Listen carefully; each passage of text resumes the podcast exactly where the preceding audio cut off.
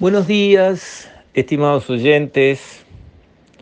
Quisiera referirme hoy al aumento de tarifas que el gobierno ha eh, autorizado o promovido por parte de las empresas públicas. En primer lugar, todos los enero, desde hace décadas, tenemos actualización de las tarifas. Las empresas públicas necesitan cerrar sus cuentas y últimamente no solo eso, sino que han debido lamentablemente auxiliar al gobierno nacional, a rentas generales, aportándole sus utilidades. Y para que haya utilidades, eh, los ingresos tienen que ser más altos que los costos. Como las empresas públicas funcionan en pesos y hay inflación, sus costos van subiendo a medida que la inflación hace su trabajo y al cabo del año sus costos están la inflación más alta, más altos que un año antes. Y eso es imparable. Entonces, si sus costos están la inflación más alta que el año antes, y bueno, los ingresos tienen que subir en esa proporción para poder seguir eh, generando lo que generaban antes como ingresos netos y poder seguir funcionando. Pero la diferencia es que entre ingresos y costos está la eficiencia del manejo de los recursos.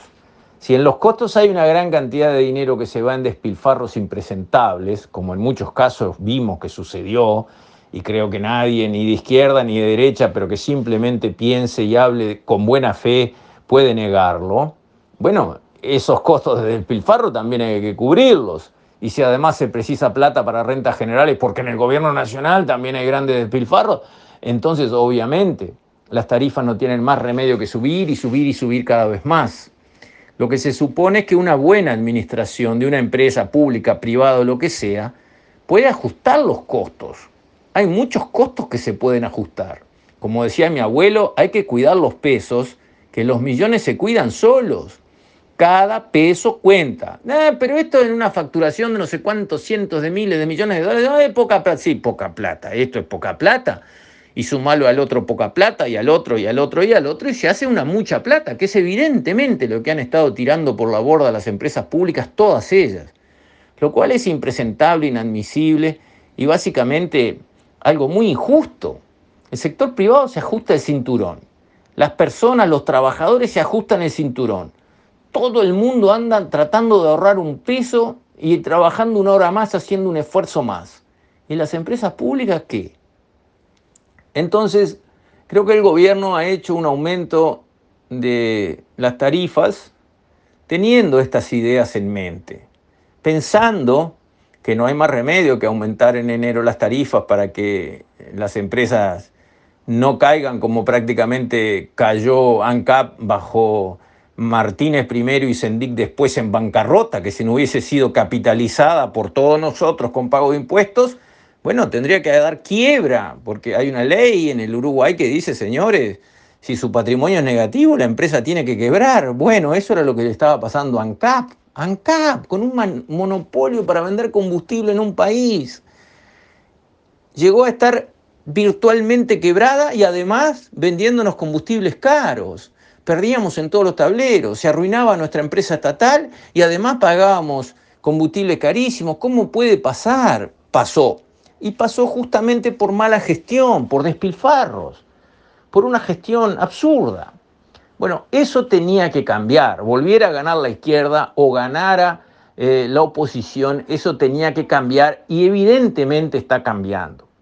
El ritmo del cambio viene raro porque la pandemia trastocó todo, evidentemente, tomó otras prioridades, generó atención en otros rubros y es cierto, en un equipo de gobierno, en un poder ejecutivo, no sobran horas de cabeza, de gente pensante, de capacidad de dirigir.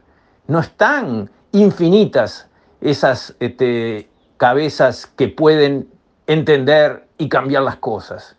Entonces, claro, una situación de emergencia como esta lleva a que las prioridades se dan vuelta y estas cosas que son muy importantes queden para un poquito más adelante.